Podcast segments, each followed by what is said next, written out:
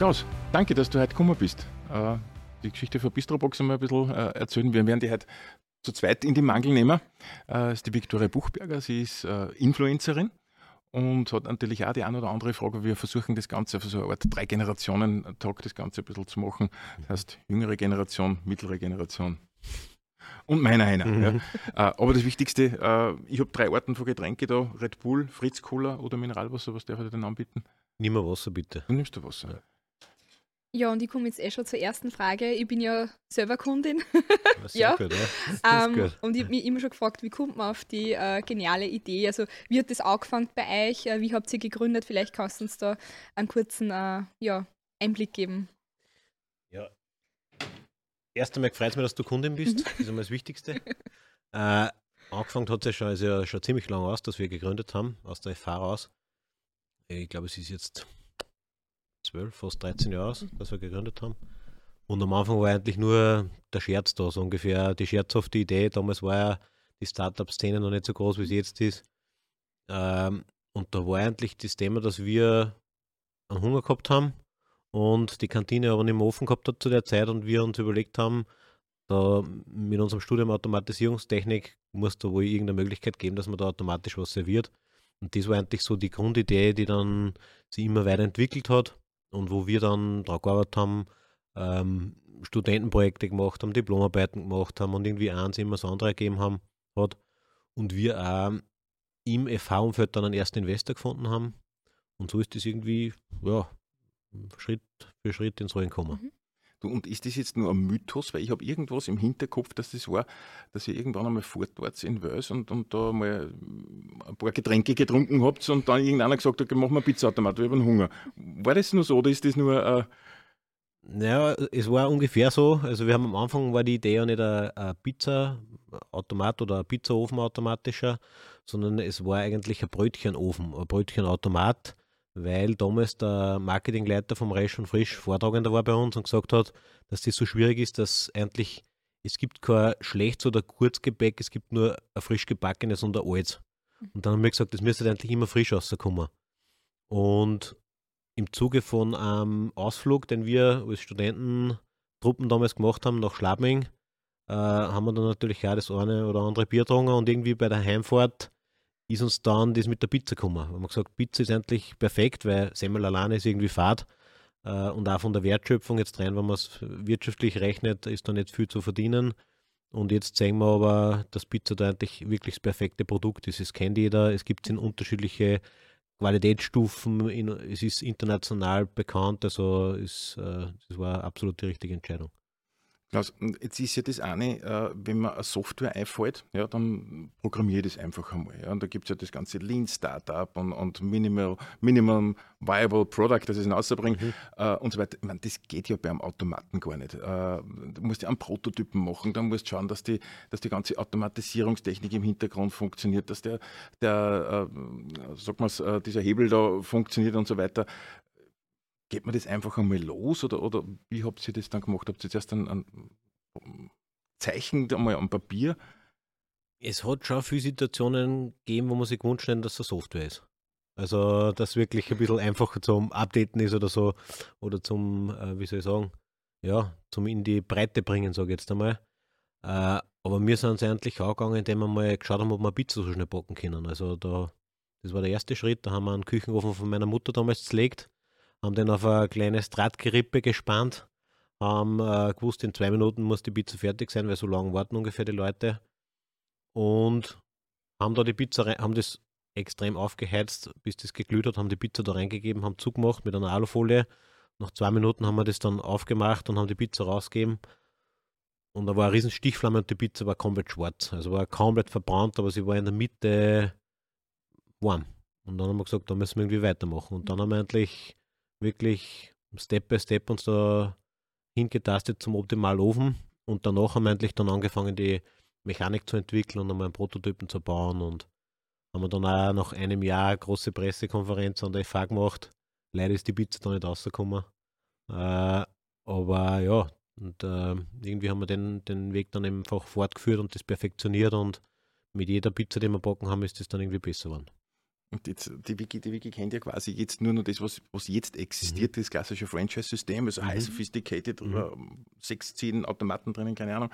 Äh, das war ja von ganz von Anfang an nicht so, mhm. oder? Es war ja ein Standalone-Automat äh, und nur dazu ist ja der erste, glaube ich, nur im hauseigenen Museum drinnen. Mhm. Ich glaube, da hat es ja das eine oder andere Schwierigkeit gegeben. Okay. Ja, genau. Nein, ist, also wir haben das nicht vorgehabt, dass wir, dass wir quasi das so groß denken dann. Aber irgendwie hat uns der Markt dazu gebracht, weil wir haben versucht, dass wir unser Gerät als Automat, damals nur klassischer Automat, in den Markt bringen und der Automatenmarkt, also der Vending-Markt an und für sich, ist da sehr verstaubt, sage ich mal. Es wird jetzt da schon viel besser mit den äh, modernen Möglichkeiten, die man hat, aber immer noch sehr zurückgeblieben und haben dann gemerkt, das Schwierige ist irgendwie, dass wir Standorte finden. Und wie wir dann die Standorte gehabt haben, haben wir gesagt, das Schwierige ist, dass das sauber betrieben wird, dass das nicht irgendwie einfach so nebenbei gemacht wird, sondern einfach wirklich sauber gemacht wird, weil von dem hängt die Qualität ab und äh, das, ob das Gerät dann verfügbar ist oder nicht. Und dann haben wir gesagt, eigentlich braucht es eine Pizza nur ein bisschen mehr wie nur Pizza, sondern man braucht ein Getränk dazu, vielleicht einen Kaffee danach, etwas Süßes dazu. Und so sind wir dann auf die Idee gekommen, äh, eigentlich auch durch einen Kunden von uns, einmal wirklich ein Lokal zu bauen. Also so, wie es wir jetzt nennen, 24 Stunden Self-Service-Pizzeria, wo du wirklich immer hingehen kannst, wo du eine super Beleuchtung hast, ein Wohlfühlambiente hast, wo du einfach nicht das Gefühl hast, dass du von einem Automaten bedient wirst. Also das ist eigentlich auch langfristig unsere Vision, dass man, dass man einfach ein Lokal schaffen, was kein Automatenshop ist in dem Sinn, sondern wo man sich wohlfühlt und was einfach standalone funktioniert. Mhm. Und von der Anmutung eher so, wie man es von McDonalds kennt, dass man einfach eher Gastronomie-Charakter äh, schafft. Und so hat sich das eigentlich dann entwickelt, dass wir dann gesagt haben, wir müssen das irgendwie skalieren. Wir haben gewusst, wir können nicht überall die, die Standorte selber betreuen oder betreiben. Und so haben wir dann mit dem Franchise-System begonnen und haben sozusagen mal ein Franchise-Handbuch aufgesetzt. Mhm. Habt ihr einen großen Investor dann, glaube ich, gekriegt, äh, damals, der euch da über mhm. diese Zeit überbrücken geholfen mhm. hat, äh, dass ihr das Franchise-System entwickeln äh, habt können. Äh, ich erinnere mich jetzt nur an, an, an eine Situation, wo sich Studenten damals an, an der FH den, den, Automaten damals von vorn bis hinten angeschaut haben und dann sind sie äh, ins Buffet gegangen und haben sich Leberkasse mal gekauft. Mhm. Ja, ich kann mich an, den, an die Aussage von dir dann noch erinnern, äh, es nutzt der beste äh, Automat nichts, das beste Design nichts, wir müssen da einer in den Kopf mhm. der Konsumenten. Ja. Äh, das war für mich eine Aussage, die habe ich mir ewig gemerkt von dir. Äh, und die Frage ist, wie, wie stehst du heute zu dieser Aussage im Sinn von Marketing? Ja? Habt ihr es jetzt schon geschafft, dass der Kunde sagt, aha, Pizza, äh, Plätzchen, äh, Hunger, ich möchte jetzt eine Pizza statt eine Leberkasse machen? Mhm. Ähm, wir haben es ein großes Stück weiter geschafft wie damals, aber wir sind da noch immer lange nicht am Ende. Also es ist noch nicht selbstverständlich, dass man sich irgendwo äh, selber auf Knopfdruck oder über ein Touch-Display seine eigene Pizza packt und die dann, äh, dass das quasi selbstverständlich ist. Ich vergleiche das immer ein bisschen mit, äh, mit den Automatentankstellen. Vor zehn Jahren mhm. war das Tanken an einer Automatentankstelle noch komisch. Es war noch irgendwie, hat es ein paar gegeben und, und man hat nicht genau gewusst, man wollte irgendwie alleine sein, wenn man da hinfährt, weil vielleicht zieht dann jemand, wenn man einen Fehler macht, so ungefähr. Und jetzt ist es Standard. Und zwar deswegen, weil es einfach eine riesengroße Menge an Standorte gibt, wo das schon so funktioniert und weil es voll viele Leute machen. Und irgendwie ist das jetzt gelernt. Und äh, das ist bei uns schon so, das ist in Deutschland noch nicht so. Und so sehe ich es auch ein bisschen mit, mit Bistrobox. Wir kommen immer mehr in die Richtung, dass, dass die Leute das für selbstverständlich sehen. Mhm. Also wir haben teilweise Neuöffnungen, da sind wir dort, dann kommt irgendwer rein, der geht hin, wie wenn das das Normalste auf der Welt war, dass er sich da eine Pizza holt und dann noch ein Getränk dazu. Aber wir haben das natürlich noch nicht bei der breiten Masse geschafft und das ist unser Ziel, äh, dass man ja, dass wir unser System so in die Breite bringen, dass es ganz normal wird und das salonfähig wird einfach. Ähm, du hast vorhin den Shop angesprochen. Mhm. Ähm, ich habe euch auch schon auf der Uni natürlich gesehen mhm. äh, und auf Raststätten. Ähm, wo geht die Reise vielleicht noch hin und was wären etwaige Stolpersteine, die man da vielleicht noch überwinden müssen? Mhm. Wir sehen in der aktuellen Situation Riesenpotenzial für Bistrobox. Also wir haben lang an dem Konzept gearbeitet und es muss natürlich einmal, und das haben wir erst lernen müssen, der Markt zum Produkt dazu passen. Also so vor zehn Jahren waren alle noch skeptisch. Da haben wir, wir haben da natürlich gegen eine gewisse Wand gearbeitet, sage ich jetzt einmal. Und jetzt, die letzten zwei Jahre, haben natürlich da eine gewissen, gewisse Beschleunigung reingebracht in das Thema.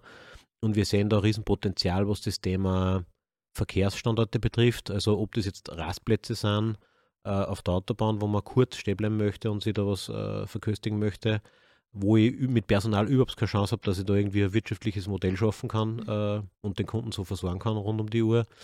Wir sehen ein Riesenpotenzial in die Tankstellen, die sie für die nächsten Jahre, äh, die da sehr am Nachdenken sind, wie sie die nächsten Jahre überhaupt gestalten. Mhm. Die Riesenprobleme haben mit der, mit der Personal, äh, mit dem Personalmanagement. Und wir sehen ein Riesenpotenzial in dem ganzen E-Ladepark, E-Tankstellen-Thema, wo ich genau die Anforderungen habe. Ich, ich sitze in meinem Fahrzeug, äh, es wird geladen und was tue ich in der Zeit? Äh, ich möchte natürlich aufs Klo gehen, ich möchte äh, was konsumieren und ich möchte vielleicht einen Launchbereich haben, wo ich mich dann aufhalten kann. Und ich glaube, da sind genau die Punkte, wo wir jetzt mit unserem Konzept äh, ja, ganz vorne dabei sind und das merkt man auch beim Interesse von allen Playern, die da gerade irgendwie überlegen, wie die Zukunft ausschaut. Das hat es wirklich vorne dabei, weil äh, ich habe jetzt gerade unlängst erfahren, dass Tesla beispielsweise plant, so eine Art Cafés zu machen. Ja? Du, du nickst so, weißt du das oder bist du schon irgendwie in, in Kontakt? Nein, wir sind, eigentlich sind wir mit alle Großen ein bisschen in Kontakt, aber es ist auch auf dem Markt so, dass sie da jetzt äh, auch Konkurrenz auftut. Also es geht in alle Richtungen da. Also alle überlegen mit SB und, und, und diese Boxen, die man dann auch Kummer gesehen hat äh, in der Corona-Zeit, äh, diese, ja, ich sage mal, im ländlichen Raum, Selbstversorgerboxen und so, das ist zwar nicht unser Bereich, aber insgesamt das Thema Selbstbedienung das äh, floriert gerade, ja. Mhm. Du, und und äh, vom Team her, weil mir das ist mir zuerst noch gerade eingefallen, äh, ihr wart ja am Anfang vier Leute. Mhm. Ja? Äh, es ist ja einer weggefallen und seid mhm. drei jetzt nur beieinander, wie, mhm. wie vor 15 Jahren noch? Oder, oder? Äh, es ist erstaunlich, aber ja. Ja? ja. Nein, wir raufen uns immer wieder zusammen und es funktioniert endlich erstaunlich gut. Sind wir sehr überrascht. Das heißt, es gibt Diskussionen im Team natürlich. Ja, aber die hat es immer schon gegeben. Also das, das, von dem lebt das Ganze in Wirklichkeit auch. Also das, das bringt uns auch weiter. Mhm. Und nein, wir sind immer noch zu dritt in dem Trio quasi, wie wir angefangen haben, sind wir noch beieinander. Du, und weil es mir auch oft in, in meiner, sag ich es einfach in meiner, meiner Startup-Praxis vorkommt, dass äh, zum Teil Gründer Members äh, äh oder Co-Founder ausscheiden. Ja? Mhm. Äh, da stellt sich immer wieder die Frage, wie tun wir das jetzt mit der Abgeltung? Wie machen wir das? Äh, scheidet der jetzt einfach aus und, und, und der kriegt dann nie mehr wieder was, weil der mhm. hat ja doch sehr viel Zeit und, und, äh, und muss in, investiert in das Ganze. Wie habt ihr das damals gemacht mit dem ausgestiegenen René war das, glaube ich. Genau, ja. ja. das war Gott sei Dank noch ganz eine frühe Phase. Also das war wirklich ganz am Anfang, da hat es noch in dem Sinn noch wenig bis gar keine Umsätze gegeben. Da war das Produkt noch ganz am Anfang. Wir haben das sehr pragmatisch gelöst. Also wir haben damals sehr wenig für unsere Anteile gezahlt und äh, ja, jeder hat dann das, sage ich mal, wir haben das so gelöst, dass das für alle passt hat. Aber das war jetzt kein großer Deal oder keine große Sache, weil das Unternehmen nur ganz, ganz, ganz klar war. Mhm. Mhm. Du, und ähm, wie gesagt, äh, Gesellschaftsvertrag. Äh, da kann ich mich auch noch erinnern, äh, war ich mit euch beim, beim, beim, beim Rechtsanwalt, äh, seid ihr euch da auch immer im Team sehr einig gewesen bei dem Ganzen oder ist da doch auch massive Diskussion auch gewesen? Ich frage deswegen, weil wir wirklich oft auch die Themen haben im Team, dass wirklich auch zu Streitereien kommt und dass das bei Diskussionen beim Rechtsanwalt dann direkt und so weiter, also das ist nicht so einfach. Ja? Und ihr sagt, ihr seid nur immer beieinander, erstaunlicherweise. Äh, wie habt ihr das immer gelöst? Ist immer ein Konsens gewesen, eine ordentliche Streiterei oder, oder weißt, wie kann man sich das vorstellen oder für angehende Startups? Ich darf sagen, Streiterei in dem Sinn hat es gar nicht gegeben. Also weder bei solchen vertraglichen Themen, wir waren uns immer einig. Und zwar einig, dass wir bis zur Box groß machen wollen. Und das ist irgendwie ganz vorgestanden. Und das ist jetzt noch so. Und das Ziel, das verbindet schon so dermaßen, dass dann, dass wir ja immer das Beste aussuchen will gemeinsam. Und da geht es jetzt nicht irgendwie gegeneinander. Und ich glaube, das hat geholfen, dass wir da jetzt immer noch so gut beieinander sind, wie wir beieinander sind. Und glaube, das hilft da. Und meistens, ich weiß nicht, wie deine Erfahrung ist, aber oft ist das dann schon relativ bald, dass sie da irgendwie das ausstellt, dass das nicht ganz passt. Das ist ja nicht dann noch, äh, keine Ahnung, wenn es zehn Jahre halt, halt lang, sage ich jetzt einmal, oder wenn es fünf Jahre halt. Meistens ist es ja dann eh schon in der Gründungsphase, dass man irgendwie sieht, was aneckt. Mhm. Aber da hat man bei uns gesehen, dass das einfach passt von der Konstellation. Interessiert natürlich auch einen Investor, ja, weil der Investor mhm. schaut natürlich auch eher aufs Team als auf mhm. die Idee. Äh, wie, waren da die, wie waren da die Verhandlungen mit den Investoren, die, die ihr da so gehabt habt in den letzten Jahren? Oder den Investor? Es war, das Team war immer ein Riesenfaktor, logischerweise, weil wir ja, weil wir einfach eine gewisse Stabilität danach gehabt haben über die Zeit, was ja für einen Investor ganz wichtig ist. sagen wir mal, wenn das Produkt super ist und äh, das Unternehmen wächst, aber es ist nicht mehr so harmoniert, dann hat der Investor in Wirklichkeit eine riesen Herausforderung. Das haben wir uns wie immer gespart und das war auch extrem wichtig und war auch immer ein Zeichen da, quasi weiterzugehen und mit, also die nächste Runde wieder mitzumachen äh, und keinen neuen reinzulassen, sage ich jetzt einmal. Und das war sicher ein wichtiger Faktor. Ja. Kleiner Zeitsprung. Äh, wie steht ihr jetzt da? Äh, aktuell, wie viele wie viel Stationen oder wie viele Bistroboxen habt ihr aufgestellt? Wie viele Mitarbeiter habt ihr jetzt? Wir haben aktuell 45 Standorte, äh, sind 15 Mitarbeiter in der Zentrale. Äh, natürlich sind unsere Franchise-Partner da sehr wichtig. Wir haben 23 Franchise-Partner in Österreich und ja, das ist in Wirklichkeit einmal von der, von der Dimension, aber sind immer noch, ich sage immer, wir sind immer ganz am Anfang. Also es ist jetzt einmal der erste Schritt gemacht. Ähm, es tut sich irrsinnig für am Markt, aber wir sind die einzigen, die es einmal von, von Kundenseiten sozusagen bewiesen haben, von innen nach außen den langen Weg gewählt. Es kommen jetzt viele in den Markt, die sagen, ich habe da was und das stehe irgendwo hin, irgendein Container und das muss ich aber erst beweisen. Mhm. Und äh, bei uns ist es umgekehrt, dass wir jetzt 22 Franchise-Partner haben, die das betreiben und schon länger betreiben. Und das ist, äh, das hat für uns einen großen Wert einmal. Der Testmarkt Österreich hat sozusagen einmal das gebraucht, dass man sehen, es funktioniert. Und jetzt geht es um die Skalierung dann und um das Weiterdenken. Wir haben ja jetzt äh, Pandemie gehabt und echt herausfordernde Zeiten. Äh, wie habt ihr das gemeistert? Weil äh, die Zeit wurde ja eher indoor verbracht. Äh, wie hat sich das ausgewirkt? Also ich kann mich erinnern, beim ersten Lockdown, wir haben, glaube ich, wie alle anderen gar nicht gewusst, auf uns, was auf uns mhm. zukommt. Es war irgendwie, wir haben die Zahlen ja alle online und wir haben natürlich immer hingeschaut und haben geschaut, wo, wo, wo gehen es jetzt die Zahlen. Die sind dann alle in den Keller gegangen. Also wirklich, äh, die ganzen Umsätze sind massiv berggegangen beim ersten Lockdown. Und das war so eine Schockstarre, die hat ungefähr dauert nicht einmal Wochen. Mhm. Und dann sind die Zahlen massiv bergauf gegangen. Und zwar deswegen, weil wir im ersten Lockdown die einzige Möglichkeit waren, wenn du nicht selber kochen willst, wo du hingehen kannst. Es war kein McDonalds offen, es hat kein Takeaway gegeben, es, es hat ja nichts hat ja nichts gegeben. Und wir haben 24 Stunden, 365 Tage mehr offen. Also wir haben quasi beide Lockdowns, alle Standorte durchgehend offen gehabt ähm, oder offen haben dürfen. Und die Leute, die unterwegs waren, die haben uns genutzt und das hat irgendwie gereicht. Also das war, war gut. Möchtest du gerne Franchise-Partnerin werden? so wie es ausschaut, ja. Ich, ich finde es cool, dass die Frage von dir kommt. Normal kommt die immer von mir. naja, Produkte schmecken, also was will man mehr? auf, auf was ich eigentlich aus wie, wie wird man bei euch Franchise-Partnerin? Ähm, gar nicht so schwer. Gar nicht so viel? Nein, ähm, wir, haben, wir haben extrem viele Anfragen, aber wir müssen natürlich ein bisschen selektieren, wer dann wirklich die richtigen Partner sind uns ist wichtig, dass, die, dass wir Leute haben, die irgendwie an die langfristige Perspektive von Bistrobox glauben. An die Vision, dass wir, ich sage mal, der Tankstellenshop der Zukunft werden können, dass wir in unsere Umsätze oder die Nutzung von der Bistrobox einfach massiv erhöhen können und dass wir in ein paar Jahrtausend Standorte haben können. Das, von dem sind wir überzeugt, das, äh, das, ist, das visieren wir an. Und wenn man Franchise-Partner werden will, also bei uns melden sich die Leute normal im Internet an, das heißt, wir haben so ein Online-Formular, wo man sich mehr oder weniger bewerben oder halt ein Infopaket downloaden kann einmal, wie bei anderen Franchise-Systemen.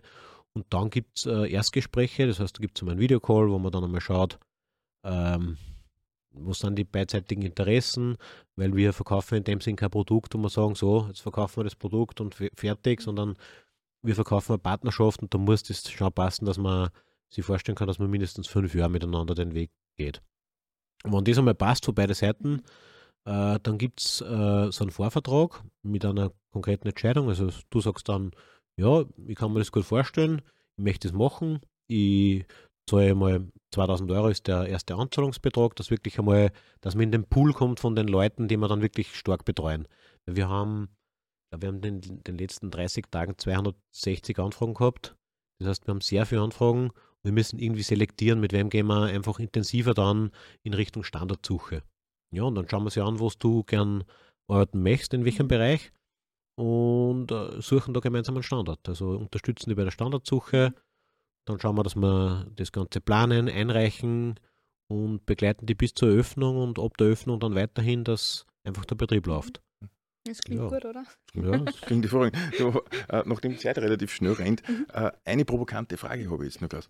Äh, und zwar, jetzt haben wir natürlich einen Trend momentan, der recht auf Gesundheit, mhm. Ernährung, äh, name it, äh, veganes Essen etc. Mhm. So, und jetzt gibt es einen Pizzaautomat. Ja? Mhm. Äh, wie wie geht es mit dem Thema bzw. mit dem Trend um?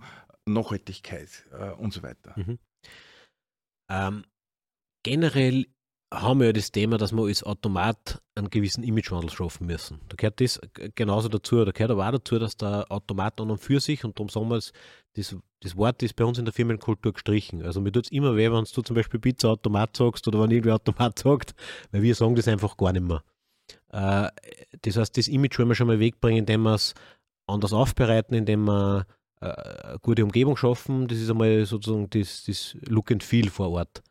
Äh, das zweite ist, die Produktqualität ist uns extrem wichtig. Das heißt, es muss einmal extrem gut schmecken und es muss passen. Also unsere jetzige Pizza wird gemacht über Italiener. Die wird, also wird der Teig produziert, die wird 24 Stunden liegen lassen und dann wird sie in einen Steinofen vorgebacken. Also wirklich, sonst schaffen wir die Qualität gar nicht.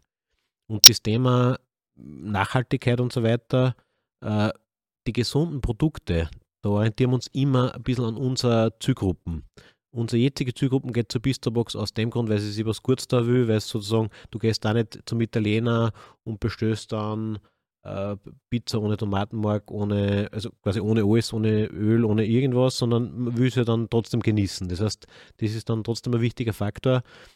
Und langfristig werden wir uns da sicher anpassen, auch an die Gegebenheiten vom, vom Markt und, und was nachgefragt wird. Also wir entwickeln gerade im Kaffeebereich äh, quasi mit Sojamilch und so weiter gewisse Sachen, wo wir dann auch dem Trend nachgehen. Wir, wir sind irrsinnig stark, was das Thema Lebensmittelverschwendung betrifft. Es ist ja auch ein Image-Thema, wo wir sagen, es gibt eigentlich keinen Supermarkt, der so gut ist wie wir. Wir, wir haben ein Prognosetool, also wir haben ziemlich starke Digitalisierungsmaschinerie hinter der Pisterbox entwickelt, die man so gar nicht sieht. Wir wissen genau, wann was bestückt wird, äh, dass einfach kein Lebensmittel dann verschwendet wird und wann eins verschwendet oder wann eins sozusagen überbleibt, äh, dann arbeiten wir mit Too Good To Go zusammen, wie viele andere auch. Und somit können wir das auf ein Minimum bis auf Null reduzieren. Und das ist, glaube ich, schon mal der richtige Punkt, wo man anfangen kann in Richtung äh, ja, Image, Arbeit und auch Nachhaltigkeit. Mhm. Aber zur, zur Grundfrage vegan und so weiter, momentan könnten wir es bringen, aber es würde nicht verkauft werden in der Bisterbox. Darum müssen wir warten, bis der Markt dann auch so weit, so weit ist. Mhm. Riecht immer alles nach dem Markt. Klaus, Zeit ist relativ schnell vergangen. Äh, danke, dass du heute da warst. Hast du mhm. noch Fragen, Klaus? Es waren wunderschöne Abschlussworte. Mhm. Danke. Und ich bleibe natürlich weiterhin Kundin. Super, aber ist, ist gut. Und vielleicht sogar Franchise-Partner. ja, genau. Wer weiß. Danke auf alle Fälle für die Einladung. Danke fürs Kommen, Klaus. Danke. Danke.